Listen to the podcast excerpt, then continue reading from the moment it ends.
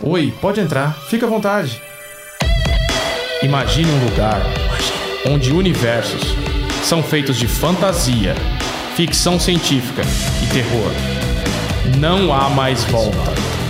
Essa é a passagem para Imaginários.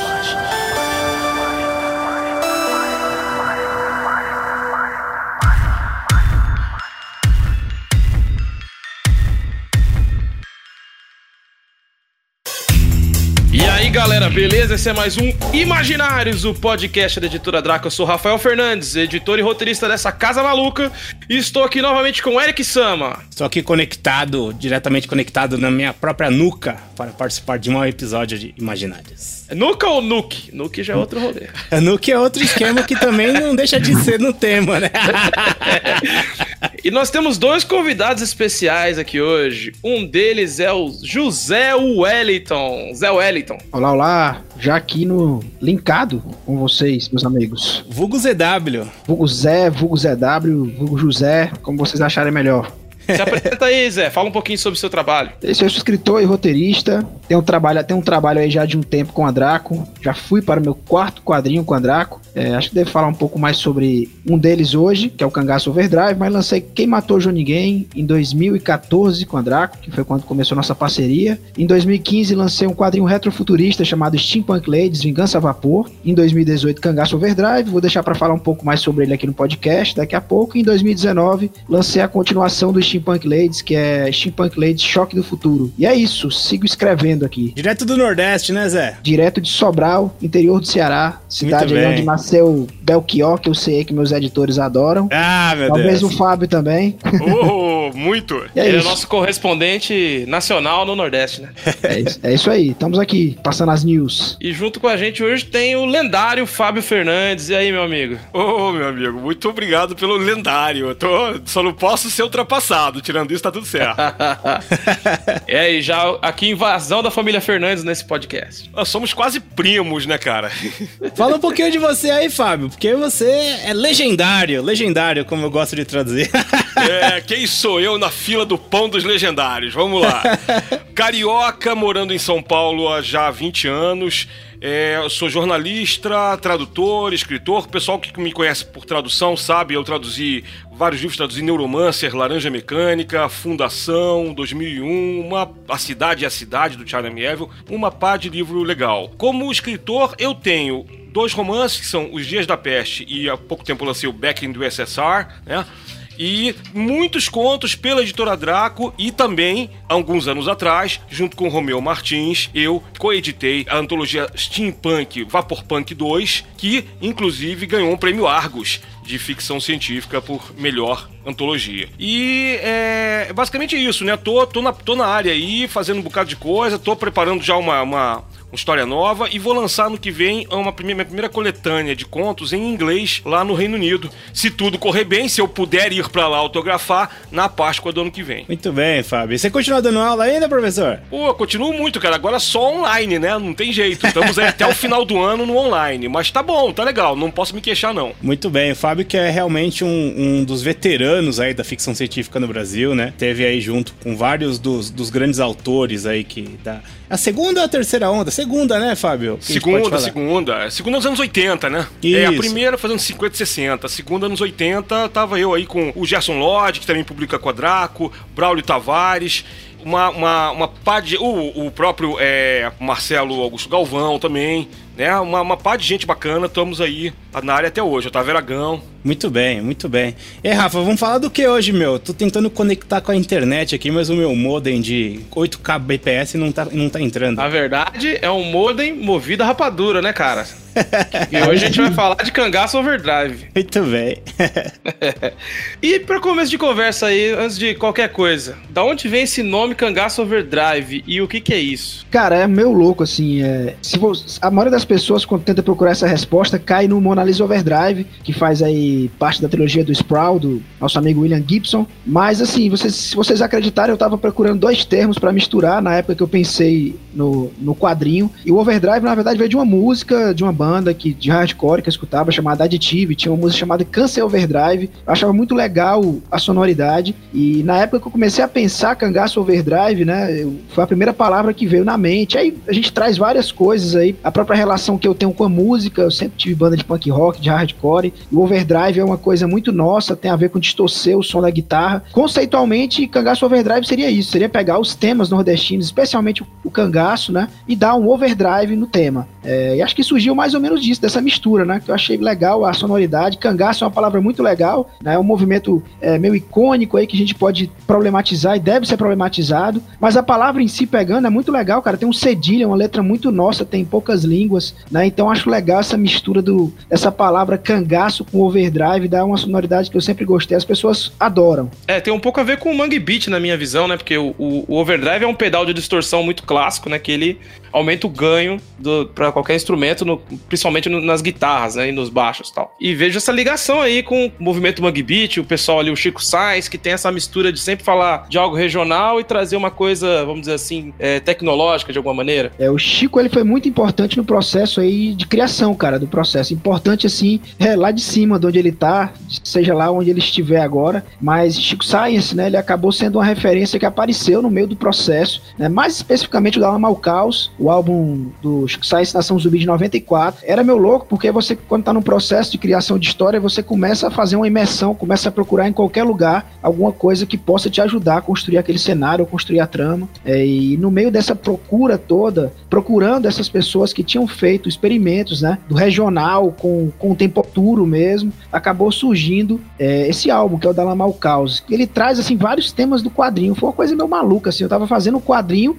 esbarrei no, no álbum, o álbum, a, a primeira música logo, ele já fala de, de lampião, fala do, de banditismo social, que eram coisas que eu tava estudando com o Drive, tava lendo o livro do, do Hobbes Ball, que é o Bandidos, que fala sobre isso também. E o Chico, ele tava fazendo aquela mistura, que era a mistura que eu tava procurando fazer também, cara. Então, foi meio que, que aconteceu, né? A música já tava presente, é uma coisa que é muito forte na minha vida, e essa mistura toda aconteceu, foi todo um caldeirão onde foi construído o Cangaço Overdrive, né? Sendo o Chico Sainz, Nação Zumbi, o Dalama ao Caos, um dos elementos nordestinos entre os vários que a gente colocou dentro da história. Gosto demais dessa, dessa proposta, né, de você ter o, o elemento regional. Acima de tudo, né, acho que a gente não pode deixar de, de martelar a ideia de que a gente tem que colocar a nossa brasilidade, que ela tá imbuída de muitas coisas, né, cara? Não é simplesmente colocar saci, colocar boitatá que é uma coisa que está trazendo o Brasil. Não é isso, né? Dá para você tratar qualquer gênero, qualquer subgênero trabalhado pelo estrangeiro dentro da nossa, dentro da nossa realidade, dentro da nossa identidade. E isso eu acho que sempre foi uma obsessão da, da Draco. E o trabalho que o Zé fez é mais uma amostra de como isso funciona muito bem, né? Fábio, o que, que você tem a falar sobre isso aí? Conta aí pra nós aí. O que, que você acha desse overdrive aí? De onde vem isso? Tem uma origem no, no Cyberpunk para isso? Não, olha, é, eu acho que é mais ou menos o que, é, o que vocês tinham falado, que é a questão que, primeiro momento, a gente pensa no Mona Lisa Overdrive, mas essa coisa da aceleração, né? Não confundir com aceleracionismo, que é uma coisa que está surgindo agora, uma doutrina que está sendo muito mais usada pela direita, mas a questão de tecnologia mesmo, né? Tem o Charles Stross também, que escreveu um livro chamado Acelerando, que eu ainda gostaria de ver um dia traduzido para o é, português, que fala muito desse processo de singularidade, né? E o que, que é singularidade? Singularidade, de uma maneira é, explícita, de dicionário, vamos dizer assim, seria o momento em que a humanidade se vai se fundir com a tecnologia de maneira indissociável, que vão, vão virar todos ciborgues ou as máquinas vão ganhar consciência. Agora, eu acho que a gente está vivendo uma singularidade diferente e, e, que eu acho que o, o, Zé Wellington traz isso muito bem no Cangaço Overdrive. O cyberpunk, a gente hoje em dia tem um pessoal que faz cyberpunk e que cai num clichê que felizmente a antologia cyberpunk da Draco conseguiu escapar, que é o clichê do seguinte: vamos sempre colocar um cenário distópico futurista de cidade grande que tem a questão sempre do hacker bonzinho contra a corporação maligna. Tá, isso é legal? É, só que já tá muito batido. E se você for prestar atenção no que tá por trás do livro Neuromancer e de vários outros contos da época, ele vai dizer o seguinte, cara: tem essa, tem essa coisa que vocês estão falando agora aí de, de culturas diferentes entrando em conflito. Não é só o high-tech low-life, são várias high-techs e vários low-lifes. Então você vai, cada livro do Gibson, ele explora isso diferente, numa cidade diferente, com uma subcultura diferente. Então, é, aqui quando surgiu, né, o Zé Wellington e surgiu o Cangaço Overdrive e outras histórias espalhadas por aí, começou a se falar do sertão punk ou do cyber agreste. E tem gente que é contra, não sei nem qual é a opinião do Zé Wellington, quero saber sobre esses termos. Agora, eu acho genial a ideia de dizer, porra, tá bom, ok, é, é, é, cyberpunk é uma distopia na cidade, tá legal. Ah, Rio, São Paulo, por que, que não pode ser em Fortaleza? Por que, que não pode ser em Sobral? Entendeu? Então, a, a... e aí tem pessoas que estão meio que se insurgindo contra isso, e na verdade isso é a natureza do cyberpunk. Esse overdrive é essa aceleração nesse sentido, inclusive de acelerar todas as influências e de se pegar todas as misturas possíveis para fazer esse high-tech low-life. Senão não faz sentido, senão vira clichê e vira pastiche, né? Zé, a gente acabou nem fazendo uma apresentação do que, que é o Cangaço Overdrive em si, né? Se você puder falar um pouquinho do que, que se trata, né? Uma introdução aí do que se trata. Você chegou a citar o Walter Giovanni, falar um pouquinho sobre o trabalho dele, e, e do capista também, o Daniel Caneto. Bom, Cangaço Overdrive, né? Com, é um quadrinho cyberpunk, né? Se você for imaginar conceitualmente, onde ele passa. Mas basicamente, dando uma sinopse, uma sinopse muito rápida, ele veio de uma ideia nossa de deslocar né, o cangaceiro, essa figura icônica da cultura regional nordestina, né? Principalmente, deslocá-lo para o futuro. Era a ideia inicial, né? Mas em cima disso, na a partir da imersão, a história ela ganhou várias camadas. Né? Então, o que é que a gente tem hoje na história? A gente tem um cangaceiro que ele é deslocado para o futuro e nesse futuro ele encontra um embate já acontecendo entre uma corporação e um grupo que ocupou espaço, ocupou um terreno, e ele tenta se manter de alguma forma dentro desse, desse terreno. Né? E, ele, e o Cotiara, que é o nosso cangaceiro, ele é ressuscitado através de tecnologia no futuro e acaba, de alguma forma, tendo que se envolver com esse conflito. Se fosse resumir muito rapidamente, seria isso, né? E aí a gente vai tratar de várias temáticas aí, como a gente vê essa coisa do, de um grupo de pessoas ocupando um espaço, a gente faz referência aí a Canudos ou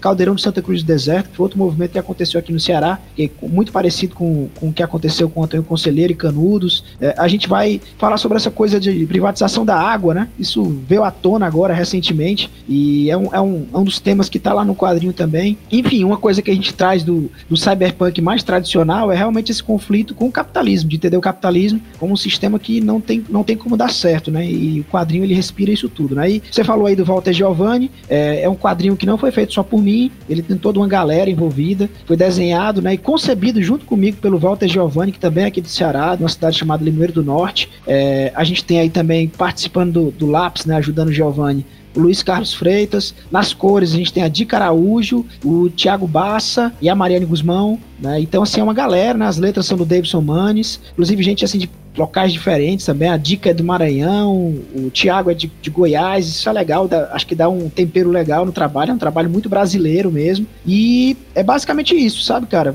Quadrinho que a gente lançou em 2018 e uma história que ela começou sem muitas pretensões, mas acabou é, aglomerando aí um monte de conceitos, trazendo várias coisas políticas né, para dentro do seu background. E ZW, além de, de todos esses elementos, essa mistura aí de, de talentos e essa construção toda, é um material que chegou aos, aos finalistas aí do Jabuti. Como foi isso para você, cara? Pô, cara, foi uma surpresa assim incrível, assim, não eu, eu não esperava assim de maneira nenhuma, sabe? Para mim só mostra, né, é, é, o resultado na verdade de, de todo o trabalho que foi de todo mundo que se envolveu nisso, da equipe, né, da editora também.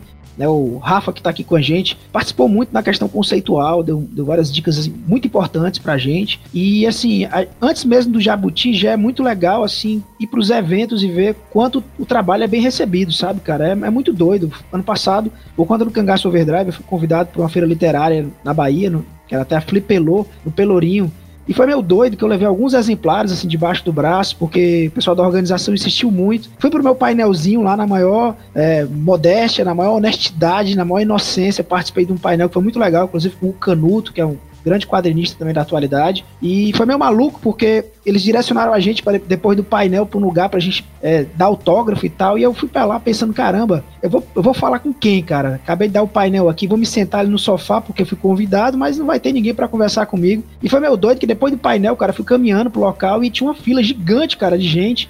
Todo mundo com o quadrinho na mão já. E eu falei, caramba, cara, esse quadrinho é diferente, ele é outra pegada do que eu já fiz antes, né? Cada trabalho meu tem uma contribuição muito importante, assim, dentro do, da minha história, da minha carreira. Mas esse realmente, ele, ele mexeu comigo durante o processo, né? E o resultado disso, né? Ele, ele tá aí, né? Na forma como as pessoas têm elogiado o trabalho, como as pessoas têm é, se reconhecido no trabalho. Muita gente me procura em evento para me dar um abraço porque eu escrevi Cangaço Overdrive. Isso é foda, cara, não tem? E o Jabuti veio pra, pra coroar, né, cara? Pra fechar, né? Fechar até nem não seria a palavra, porque eu ainda vejo Cangaço Overdrive ecoando até hoje, mais de dois anos após o lançamento, ele ainda ecoa muito forte, né? E, e veio para coroar isso, né? Eu não esperava, né? E fiquei feliz, né, do júri ter entendido de alguma forma que o quadrinho ele, ele merecesse esse, esse destaque, né? E inclusive me mostrou várias coisas de um preconceito que eu mesmo tinha às vezes de falar sobre as coisas que estão à minha volta, cara. Porque uma coisa importante do processo do Cangaço Overdrive foi ter me colocado é, em contato com as coisas que eu vivo, que estão aqui ao meu lado. Isso não estava tão presente no meu trabalho antes. Tinha feito alguma coisa assim que se passava no Ceará em quadrinhos ou em conto, mas nada como Cangaço Overdrive. Então o processo todo ele foi muito instrutivo para mim, né? E me fez também quebrar essa minha própria barreira, esse próprio preconceito. E Cangaço Overdrive fala um pouco sobre isso também, né? Sobre as barreiras que a gente que tá aqui no Nordeste a gente tem pelo caminho, né? E mostrou que que vale a pena escrever esse tipo de história, que tem gente interessada em ler, né? E que, mais do que isso, né? É, esse quadrinho ele tem uma importância de manter vivo algumas tradições, de manter vivo algumas histórias, né? Que são as histórias que se passam aqui onde eu moro, onde eu vivo há muito tempo já. Eu queria até pedir uma ajuda pro, pro Fábio, para ele comentar em cima disso. Eu acho que o sucesso do, de um trabalho como esse tem a ver com a identidade, com a relevância cultural. Ou seja, você tá falando alguma coisa que cria identificação. É, é óbvio que você, melhor do que ninguém vai poder falar sobre a sua realidade como cearense, sabe? E isso é, transborda em autenticidade, né? O trabalho ele fica muito autêntico e muito real, muito verdadeiro. E eu acho que isso é essencial para uma boa obra é, de criação. O que, que, você acha, Fábio, dentro desse contexto aí da relevância cultural? Não, é totalmente. Eu, eu, inclusive, eu quero fazer um comentário e quero fazer uma pergunta também pro Zé. Ótimo. A questão é a seguinte: o comentário é: eu tô, tava relendo hoje o Cangaço Overdrive e eu falei, cara, depois eu fui ver, um ano depois eu fui ver Bacurau e tem muitas, muitos pontos de contato. Né? Eu tô muito feliz de ter lido né, esse quadrinho, saber que ele saiu um ano antes do filme do Kleber Mendonça Filho. Eu vou mandar minha conta pro Kleber depois. É, tem que mandar, porque ele pegou coisa aí. O Lunga tem muito a ver com os personagens ali do cangaço, entendeu? Então, assim, eu acho muito legal isso, Zé, porque eu acho que são. são é o desenvolvimento paralelo, né? Vocês são dois, é, dois autores, né? Vou botar o Kleber na conta de autor também nesse sentido. Os dois autores que vêm de uma mesma região do país, é que passa por uma, uma, uma, uma certa realidade que não é necessariamente a realidade do Sudeste ou do Sul. E é, e é isso, a gente tem uma coisa que é assim, que eu fico muito feliz. Eu tenho uma, uma, uma ascendência paraibana muito de longe, né? É, e assim, fui já a alguns estados, fui a Bahia, fui a, a, a Alagoas várias vezes, fui a Recife, é, nunca fui a Paraíba. E me ressinto um pouco disso, porque eu acho a cultura do Nordeste riquíssima. E fico muito puto quando vejo pessoas do Sudeste falando mal do Nordeste, reclamando, que não tem moral nenhuma para reclamar disso, entendeu? Pelo contrário, acho que a, a, cultura que a gente tem aqui no Sudeste, ela é tanto mais rica quanto mais elementos de outras regiões ela pega, né? E o Nordeste mais, acho que a, a que mais pega aqui no, no, no, Sudeste é a cultura nordestina que também é assimilada por nós. E aí eu queria te devolver isso é, é o seguinte: a gente, quando faz cyberpunk, eu não sei se foi a tua sensação também no começo, em outros quadrinhos, quando a gente faz cyberpunk ou steampunk, a gente realmente fica muito marcado pelo imaginário dos autores estrangeiros, que são muito legais, claro, mas eles falam da realidade deles, né? E aí eu fico pensando o seguinte: é, me fala um pouco disso mais aí. Você falou que você realmente teve essa, essa coisa, né? Como é que foi? Em algum momento você teve dúvidas do Cangaço Overdrive? Você pensou que isso não ia dar certo e você, ah, vou mudar essa porra toda, vou fazer uma coisa no, no passado no espaço ou nos Estados Unidos? É, como é que foi esse teu processo criativo aí com relação ao teu entorno? Cara, desistir não tem, mas assim, eu quando comecei a pensar no projeto, eu realmente pensei se fazer um, uma história que se o cenário fosse o Nordeste e que tivesse personagens, inclusive, que vez por outra falassem algumas expressões, como a gente fala, de alguma forma encontrasse resistência. Esse pensamento ele veio à minha cabeça. Mas assim, eu vou te, vou te falar, quando eu comecei a, a construir tudo isso, entrar num processo de imersão, que eu passei alguns bons meses basicamente só mergulhando, eu comecei a ficar cada vez mais apaixonado pelo, pelo, pelo projeto, né? Pelo que ele se tornaria. Comecei a ver tanta coisa, cara, tanto elo de ligação que eu, que eu colocaria lá. Como eu falei aqui no começo, a ideia inicial, inclusive, era trabalhar uma história de deslocamento. A primeira vez que eu conversei com isso, conversei sobre isso com o Giovanni, a ideia da gente era, olha, vai ser tão engraçado, né? Quando o cangaceiro chegar no futuro, vai encontrar uma coisa diferente. E aí a gente começou o processo de imersão, cara, começou a ver o que era o cangaço, né? E que, que existia já no, naquela época, cara. O Nordeste era um negócio meio escanteado mesmo, assim. Todo, toda a economia do Brasil se passava no, em volta da capital, que é Rio de Janeiro, né? E, e as pessoas extraíam coisas daqui do Nordeste e a gente ficava só com os restos mesmo. Era uma região pobre, né? O próprio cangaço, ele, ele nasce, né? De tudo isso que acontece, né? Desse, do, do clima que é nada ameno, de, das condições de pobreza, tudo isso surge. E aí você pensa no cyberpunk, cara, e é muito parecido. O capitalismo foi lá, é, detonou tudo que tinha de recurso, né? Mostrou que socialmente não funciona de jeito nenhum mesmo, né? E, e, e esses paralelos começaram a mostrar que a história ela poderia ter mais força do que eu imaginava. Inclusive, quando eu estava pensando em contar algo que fosse mais ou menos engraçado, não tinha nada engraçado para contar, que eu poderia explorar alguma coisa relacionada com xenofobia, que é uma coisa que a gente vive hoje também. A gente tem um governo federal hoje, ele escolhe, inclusive, assim, os paraíbas, né? Como ele chama, como, como antagonistas, né? Do governo dele, né? Então, tudo isso, cara, tava, assim, rodando, assim, pairando ao meu redor durante a imersão. E aí, cara, Fábio, uma coisa importante, né, que eu falei aqui no começo, é que, olha o que eu tô falando, cara, eu tô falando de mergulhar numa coisa que é uma coisa que eu vivo todo dia, não faz, não faz nem sentido, talvez você pensar dessa forma. Alan Moore, quando foi escrever O Monstro do Pântano, ele talvez teve que mergulhar no que é viver na Louisiana, da época e tudo, né, porque ele tava lá na Inglaterra, em Londres. Eu tava aqui, cara, em Sobral. O caminho é outro, Zé, é sair dessa água e olhar ela de fora, porque a gente dentro Exato. dela não vê a, a, a graça dela. Exatamente, e, e esse processo foi o processo que eu passei, Rafa, assim, cara, de, de cara, porra, cara, tava tudo aqui, cara, tava tudo aqui perto de mim e eu tava meio que ignorando essas coisas, né? E como talvez vocês também, eu, eu, cresci muito influenciado, cara, pelo que vem de fora, né? Como todos vocês, eu acho. Também a gente teve esses primeiros contatos, né, com a ficção científica, com a fantasia, consumindo o que vem de fora. Isso é isso, isso, isso tá, tá inerente a gente também e não é ignorado no Cangaço Overdrive, inclusive. A gente não vem trazer um trabalho, um trabalho fanista, nacionalista, de que tem que ser assim. A gente vem mostrar que essas conexões elas podem ser legais, né? E foi isso que a gente buscou, isso que eu aprendi muito, assim, muito forte com, com, é, com o Chico Science, né? No Dalamal Caos, que a gente falou aqui agora. Ele, ele não simplesmente faz um trabalho regional para dizer que o regional é melhor. Ele, fala, ele vai lá dizer que o regional é importante, que pensar as tradições é uma coisa importante, mas que ao mesmo tempo ele faz faz as conexões com o que está acontecendo, né? Com o que ele também consumiu de cultura pop e tudo. Então, o Cangaço Overdrive, ele vem se propor nessa mistura. E para mim foi muito legal, cara. Como autor, eu tive um grande aprendizado. Essa obra, ela me tornou outra pessoa, cara. Assim, me fez olhar para o que está em volta de mim de uma outra forma, né? Eu não vou dizer que minhas histórias sempre serão passadas no Nordeste e regionais, não, mas pode ter certeza que daqui para frente qualquer coisa que eu escrever, não importa o cenário, né? Seja Sobral, seja em São Paulo, seja em Marte, ela provavelmente vai carregar alguma coisa do que está aqui à minha volta. Eu vou prestar prestar mais atenção nisso. O paralelo que eu faço disso, Zé, é pensa como a Hollywood faz, que mesmo que a história seja a Liga Extraordinária, eles conseguem meter uma desgraça de um americano para visualizar a história, sabe? É fato. e sabe o que é interessante, ô, ô Zé? Eu tava pensando aqui em outra coisa também, que é o seguinte: você falou do Ceará. É, que é o que você falou, cara. A gente leva a terra da gente pra onde a gente vai, entendeu? Você pode escrever sobre as coisas lá fora. Eu tô escrevendo em inglês já tem alguns anos, e o que eu tô fazendo basicamente é isso, entendeu? É, eu, eu, eu quase não escrevo histórias passadas no espaço, mas quando eu escrevo, eu tento colocar um pouco da, da, da minha realidade, pelos meus personagens, por exemplo. E eu tive uma ideia um tempo atrás que eu vou dar, vou dar para você de graça, para quem estiver ouvindo a gente aqui, porque eu nunca fiz, mas eu acho super divertido. É, por exemplo, uma coisa que tem muito no, no, no Rio, e em São Paulo não sei se tem, é aquela coisa do, do de você ver um, um, um, personagem tipo um faz tudo ou um cozinheiro de uma, de uma, de uma lanchonete é, e o cara veio do Ceará mesmo e o apelido do cara é Ceará. Porque aqui, porque você tá no Rio, pô, fulano, você tá lá, tá, ó, Ceará, tudo bem tal. E aí é só o apelido do nome da, do, do, do estado mesmo, sem ser deletério. Eu fico pensando, cara, daqui a 200 anos nós vamos estar com a colônia em Marte vai ter um cara chamado Ceará lá junto, bicho. E isso vai é ser super legal, isso. Entendeu?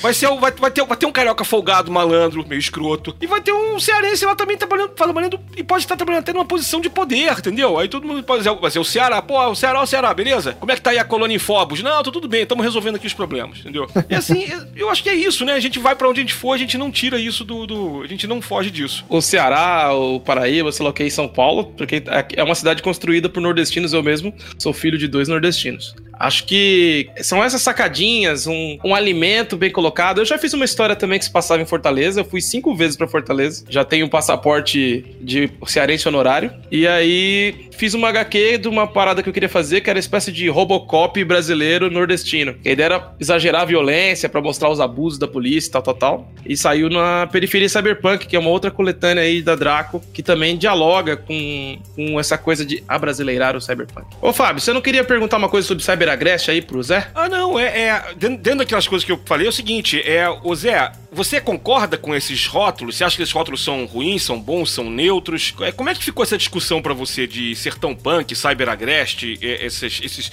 essas vamos dizer, subdivisões do cyberpunk? Cara, vamos lá. Esse papo, esse papo é um papo que, como vocês falaram, um papo meio polêmico que rolou aí, né, cara? Eu vou até começar dando uma introdução, porque talvez quem escute a gente não tenha acompanhado como a gente acompanhou, né? A gente, é, eu não sei, vocês me corrigem se eu estiver errado, mas essa expressão cyber agreste, ela surgiu primeiro, né, com uma linha de trabalho aí com, com, algumas artes, né, que foram publicadas por um gaúcho, se não me engano, que é o Vitor Videgrum, que acho que até já publicou com o Andraco também. Sim, ele fez né? uma HQ com a gente. Exato, né? Ele, ele fez aí uma, uma sequência de artes, né? Inclusive ele começou, essa sequência é muito bom falar isso, contratado por uma empresa para fazer e depois ele acabou seguindo com uma série de imagens que ele chamou de Cyberagress, né? E que ele, ele fazia uma releitura do cangaço, né? E cyberpunk, colocando elementos visuais, né? Foi uma coisa visual é, de cyberpunk. O nome dessa sequência foi chamada de Cyberagress. E aí, a partir disso, algumas pessoas começaram, né? Isso, isso deu o que falar, se viralizou na internet. Algumas pessoas começaram a pegar esse, essa expressão cyber Cyber né? E começaram a falar sobre isso como um, uma espécie de movimento, né? Isso tem se falado de outras coisas, tem o amazofuturismo, tem o afrofuturismo, né? A galera tem falado muito nesse sentido. São tem, peraí, de... só, só pra indicar uma coisa, tem um, um vídeo, inclusive, do Fantástico Cursos aí, amigo nosso, que ele discute esses dois termos e ele fala principalmente desses exercícios estéticos, né? Desses trabalhos de arte que não necessariamente são de literatura ou quadrinhos, né? Exatamente. Então, assim, se começou a falar de cyberagreste e tal, beleza, né? Um, um dos, dos, textos assim que levantou isso muito forte foi um texto da Lidia Zwin, que é uma autora também, escritora, né? E quando esse texto saiu, ele gerou algumas reações, principalmente aqui no Nordeste, né? De algumas pessoas questionando um pouco essa coisa do, do cyberagreste, né? Indo discutindo não só o termo cyberagreste em si, né, que, que poderia ser reducionista de alguma forma, né, na, na, opinião deles, né, mas discutindo também coisas relacionadas a criar histórias passadas no Nordeste, né, isso, isso, quando é feito por pessoas que não têm a vivência de Nordeste, quando não são nordestinos, como poderia gerar problemas, né, pessoas escrevendo aí fora do seu lugar de fala, né, e foram gerados alguns textos, e dessa, dessa discussão, né, é, surgiu, e não é que tenha sido criado o termo por conta dessa discussão. A gente tem três autores, que é uma cearense, que é a Gabriele Diniz, e dois baianos, o Alan e o Alec, né? É, Alan de Sá e Alex Silva, que eles estavam pensando juntos já no, no, movimento, né? Nem sei se a palavra certa é movimento, mas eles estavam criando algo que eles chamavam de sertão punk. Então, quando eles trouxeram os textos para falar do cyberagreste, eles fizeram, eles colocaram de lado as duas expressões, que é o cyberagreste e o, e o sertão punk, né? E fizeram um texto criticando, né, o cyberagreste, a forma como se fala se realmente isso representa, né, nordestino e tal. E assim, perguntando sobre a, a, a minha opinião sobre isso, né, é, eu vou dizer o seguinte, eu, eu, eu vou primeiro me resguardar, né, aproveitar que eu posso fazer isso ao fato de escrever. Eu sou um cara que está escrevendo, não sou estudante de letras, cara, não, essa coisa de, de tentar classificar o meu trabalho é uma coisa muito difícil para mim, cara, sendo assim bem, sendo bem é, sincero com vocês, né? Não, não, não é minha intenção. Tá, eu tô escrevendo agora, assim, só parênteses, né? Tô, tô fazendo agora uma, uma adaptação para quadrinhos de uma obra que é Luzia Homem, do Domingos Olímpico, que é um conterrâneo meu aqui de Sobral. Pô, genial, cara, genial. Ele passou por isso também, Fábio. Ele tem uma obra que é classificada como regionalismo, mas até hoje as, muitas pessoas dizem que não é regionalista, que tem traços de simbolismo, tem, tem uma coisa assim. Então, assim, cara, eu, eu, eu acho, eu vou deixar para que digam se Cangaço Overdrive é uma coisa ou outra, outra pessoa, né? O pessoal do Sertão Punk mesmo, eles consideram que o Sertão Punk é um movimento mais ligado ao Solar Punk do que ao Cyberpunk, né? Porque ele é um movimento que ele tem uma, uma veia mais otimista, né? Com relação ao Ceará. Ele não pensa o Ceará, por exemplo, explorado pelo capitalismo detonado. Ele pensa o Ceará repensando, assim, as suas tecnologias que a gente tem até hoje. A gente tem energia eólica, tem energia solar. A gente tem aqui um certo complexo tecnológico. Eles, inclu inclusive, problematizam algumas coisas de você imaginar o Nordeste no futuro detonado, né? É, porque isso pode trazer alguns estereótipos estereótipos também, e eles trazem exemplos disso. Eu acho que é um pensamento válido, é uma discussão muito legal de ser feita, cara, porque quando se pensa nessa coisa do, do estereótipo, eu acho que a gente realmente tem que pensar muito bem em como a gente está representando não só uma minoria, um negro, uma pessoa que é LGBT, LGBTQI, né? Mas realmente, assim, o nordestino hoje, ele, a gente tem, tem que ter passado por esse processo de perseguição, e a gente tem que pensar muito bem, né? Até o, o nosso presidente, como a gente já falou, ele já de alguma forma estereotipou o, o nordestino, né? Colocando todo mundo no mesmo bolo, né? Então, assim, é, eu acho que é uma discussão muito interessante de ser feita. Mostra, inclusive, depois o Fábio me fala se ele concorda comigo, uma certa evolução também dentro aqui do nosso meio, né? De a gente pensar de forma diferente eh, essas classificações, né? Eh, essas provocações eu acho que elas são muito importantes para que a gente veja que tipo de história a gente está escrevendo, né? E qual o impacto que essas histórias vão ter. Isso é muito importante. Eu tenho me preocupado muito com isso, tá? Mas é mais ou menos isso, né? Eu, eu, eu, eu nem sei se quantas pessoas estão vestindo essa coisa do cyberagression. O Sertão Punk eu acho que é um movimento muito próprio dos três autores, né? Que eles estão escrevendo. Eles têm um universo compartilhado aí. Eles vão trabalhar esses, esses temas, né? Então eu acho que Cangaço Overdrive por exemplo, não seria sertão punk dentro dessa visão. E assim, a classificação fica aí para quem quiser classificar, né? É, importante para mim é continuar tentando explorar mais esse tema, trazer, eu, eu trago essas discussões dentro da história e para mim é muito mais legal é, aproveitar né, o meu direito de permanecer em silêncio e continuar só escrevendo a história melhor que eu posso mesmo. Cara, eu acho que é o seguinte, eu acho que é, isso aí, eu, eu, eu, concordo com você em tudo, eu acho que como escritor você tem que produzir, você tem que escrever. Eu acho que só se discute o que tá vivo, o que tá pulsando, e o teu trabalho tá vivo e pulsando, entendeu? É bom, é bom que esteja sendo discutido, mesmo que você não, você não concorde com tudo. Mas a tua resposta é essa também, né? Você pode responder aqui, você pode responder escrevendo, produzindo, que é o, que é o grande barato. O William Gibson até hoje também ele tem muitas restrições quanto à questão do cyberpunk de modo geral, né? Tanto é que depois ele foi fazer outras coisas e ele não discute mais tanto isso, não. Né? Eu acho que a questão é essa mesmo, é, é, aceitar que existe uma diversidade. Tem a questão também do lugar de fala, que é uma questão sempre complicada, mas eu há pouco tempo eu eu estou dando aula no curso de jornalismo da PUC São Paulo. E agora nós recebemos como colega a Djamila Ribeiro. E a Djamila na fala inaugural dela, né? É, foi muito legal. No começo do semestre, antes, felizmente, antes da pandemia, ela deu uma aula magna. E foi muito legal porque ela falou sobre o conceito de lugar de fala. Eu até comprei o livro dela a respeito, que é muito bom, recomendo quem estiver me ouvindo aqui, quem ainda não tem, que eu acho que a maioria deve ter. E que a questão do lugar de fala é muito debatida como sendo assim: olha, você é, você é branco, você não pode falar de negritude. Você é do Sudeste, não pode falar de Nordeste. E aí ela mesmo diz: não é bem isso. Não é bem isso. Você deve falar, você pode falar se, se for uma coisa que tem a ver com o que você está querendo transmitir, mas que seja com respeito. Que você se aproxime, né? Não, você não pode falar pelo outro. Você fala da sua experiência com relação ao outro, né? Então, por exemplo, eu tenho, uma, eu tenho uma, um apreço muito grande pelo Nordeste? Tenho. Não me atrevi até hoje a escrever uma história ambientada no Nordeste. Pretendo fazer isso em algum momento, mas eu acho que eu vou fazer isso sempre da perspectiva de um cara que não é nordestino, mas que está se aproximando com o máximo de respeito possível desse material. Eu acho que é, as questões que estão desenvolvendo o cyberpunk é, são essas, né? É, o chato é você ter de vez em quando, não estou citando nomes porque eu não, não, não, não citando nenhum exemplo existente, de pessoas que tentam se aproveitar das ondas, criando modinhas. Mas isso também faz parte, né? E até uma modinha ajuda as pessoas a conhecerem o verdadeiro material que está por trás daquilo. Então, de qualquer maneira, é sempre bacana, né? Eu penso bem, bem como isso que você está dizendo, viu, Fábio? Porque eu acho que mesmo que haja uma moda, mesmo que haja uma, uma sei lá, uma convergência em torno de alguma coisa, é legal que a, as obras importantes, as obras realmente influentes, elas acabam também vindo à tona. Então acho que todo mundo ganha no final das contas. É, e tem aquele, aquele lance de, de inovação, né? Que é o groundbreaker e o trendsetter, né? Que o groundbreaker é o cara que vem e estabelece um novo conceito são as, as pessoas que criam um, um, novo conceito ou colocam uma nova mistura ali a, a ser analisada. E o trendsetter é aquele que vai seguir uma coisa que tá começando a dar certo. Então isso vai sempre acontecer. E tem ainda o, o que eu esqueci o nome, que é o terceiro que só pega a xepa. e quando o negócio já tá saturado, ele, ah, tive uma ideia brilhante, vou escrever uma história cyberpunk que se passa em Fortaleza. Queria perguntar sobre as influências cyberpunk que estão na obra do Cangaço Overdrive, ZW, mas eu vou te sacanear um pouco. Eu vou pedir pro Fábio falar que tipo de influências que ele conhece, reconheceu dentro do seu trabalho. O Fábio que conhece bastante aí do gênero. E aí você pode, por favor, é, concordar ou discordar à vontade. é meio que um verdadeiro e falso. Ele vai dizer tudo que eu copiei e eu vou só dizer se é verdadeiro ou falso.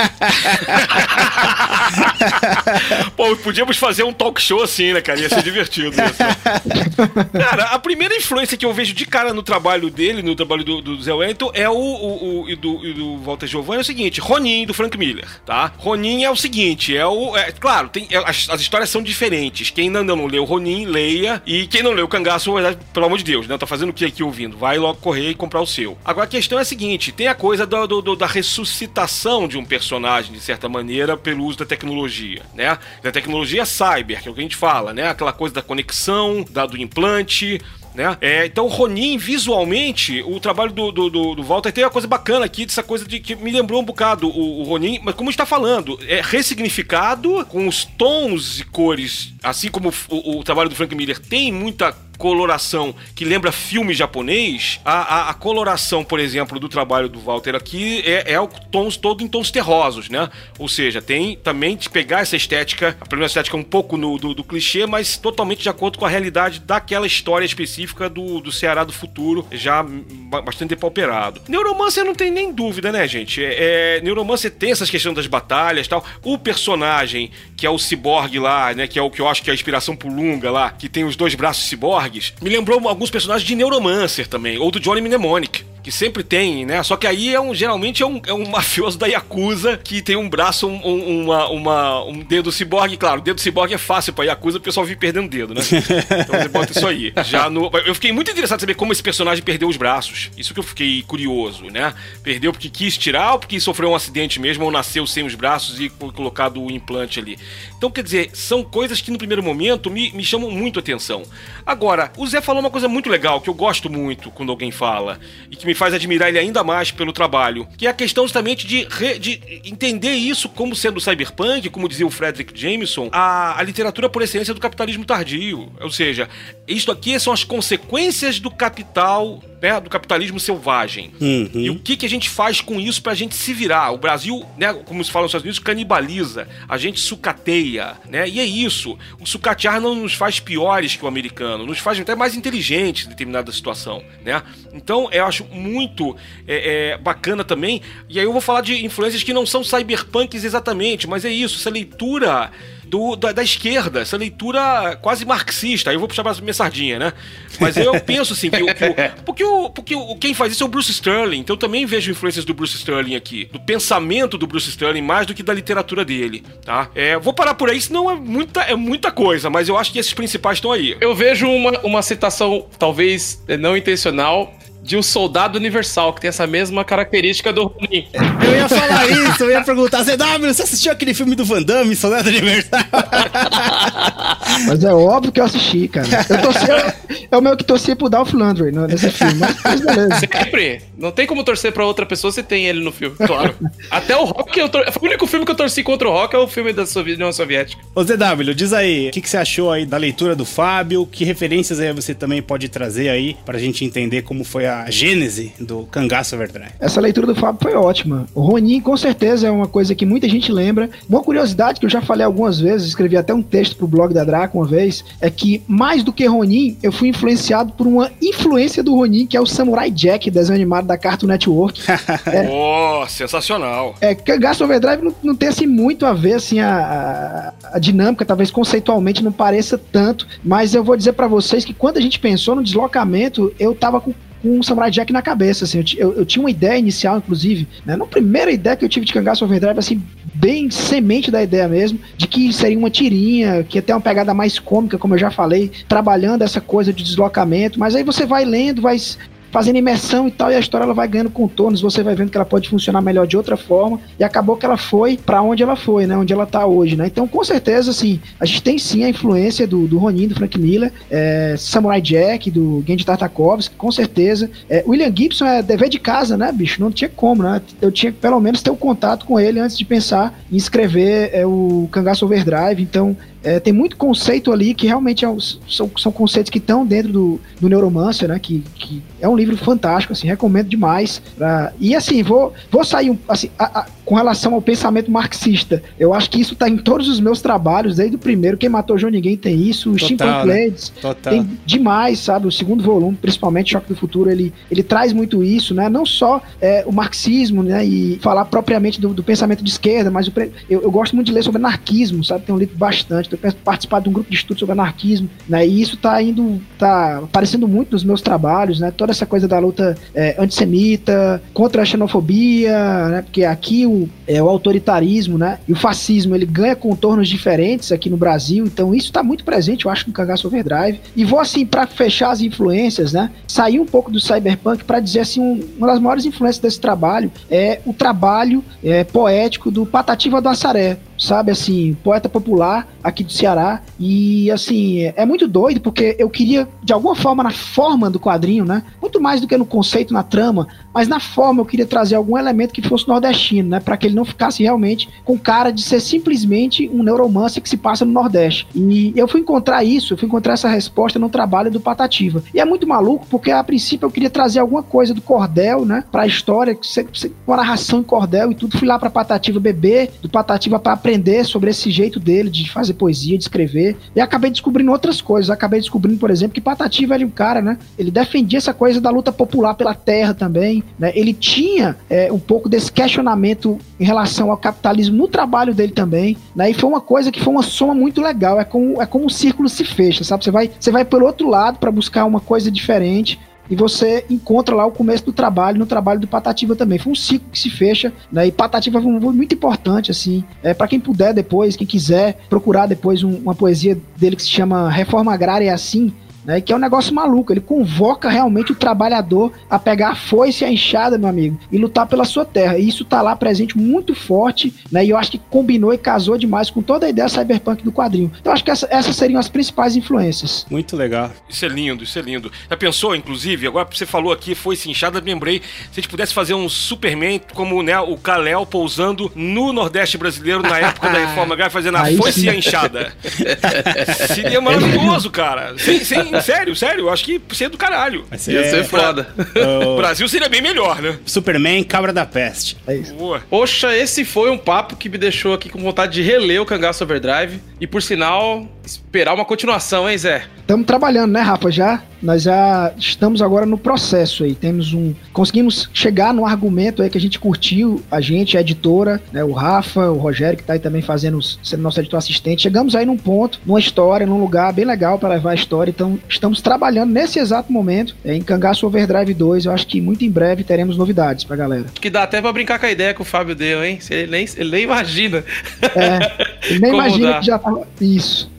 Boa, coisa boa. Mas eu queria pedir para vocês aí, tudo que é bom tem que terminar em algum momento, pedir para vocês falarem um pouco sobre o trabalho de vocês, como a gente pode encontrar os trabalhos de vocês e dar o seu tchau aí. Quero agradecer muito ao, Rafa o convite, é, ao Eric, e foi um prazer imenso poder falar com o Zé, que eu só falei até hoje por Facebook, por e-mail. Foi muito legal ouvir as ideias dele, ouvir as influências dele. Vou me despedir aqui só dando um pequeno jabá. Eu tô com. Atualmente eu tô nas redes sociais, gente. Vocês me encontram no Twitter e no Facebook, mas eu tô muito mais agora no Instagram, no arroba Terra Incógnita Books, onde eu falo diariamente de livros, eu faço sempre micro resenhas, né? E eu tô preparando o retorno do canal de YouTube Terra Incógnita. Falei há pouco tempo, gravei um programa sobre Dark com spoilers, então tomem cuidado. Até o final de agosto vai retornar com periodicidade semanal, sempre um vídeo é sobre um filme, uma série, um livro de ficção científica. Muito bem. E você, Zé? Bom, mais uma vez agradecer aí o convite do Eric, do Rafa, pessoas aí que eu sempre adoro conversar, que eu admiro demais. Minha casa, a Editora Draco, é minha casa, literalmente. Tanto que para encontrar o meu trabalho, editoradraco.com, vão ter aí meus quatro álbuns que eu lancei, né? Quem Matou Johnny Game, Steampunk Ladies, os dois volumes e Cangaço Overdrive, tudo lançado pela Draco. Em breve aí também a gente vai lançar outras coisas. Estou sempre em conversa com os meninos, então sempre muito bacana conversar com eles. Um prazer absurdo conversar com o Fábio, um cara que é uma grande inspiração para mim. Desde quando eu estava lá escrevendo literatura 15, 20 anos atrás, tentando observar o cenário, a cena do gênero especulativo aqui no Brasil, já vi o trabalho do Fábio com muita admiração, escutava podcast que ele falava, já estava ali aprendendo, então fico muito feliz de poder estar tá aqui nesse papo com ele, conversando com ele.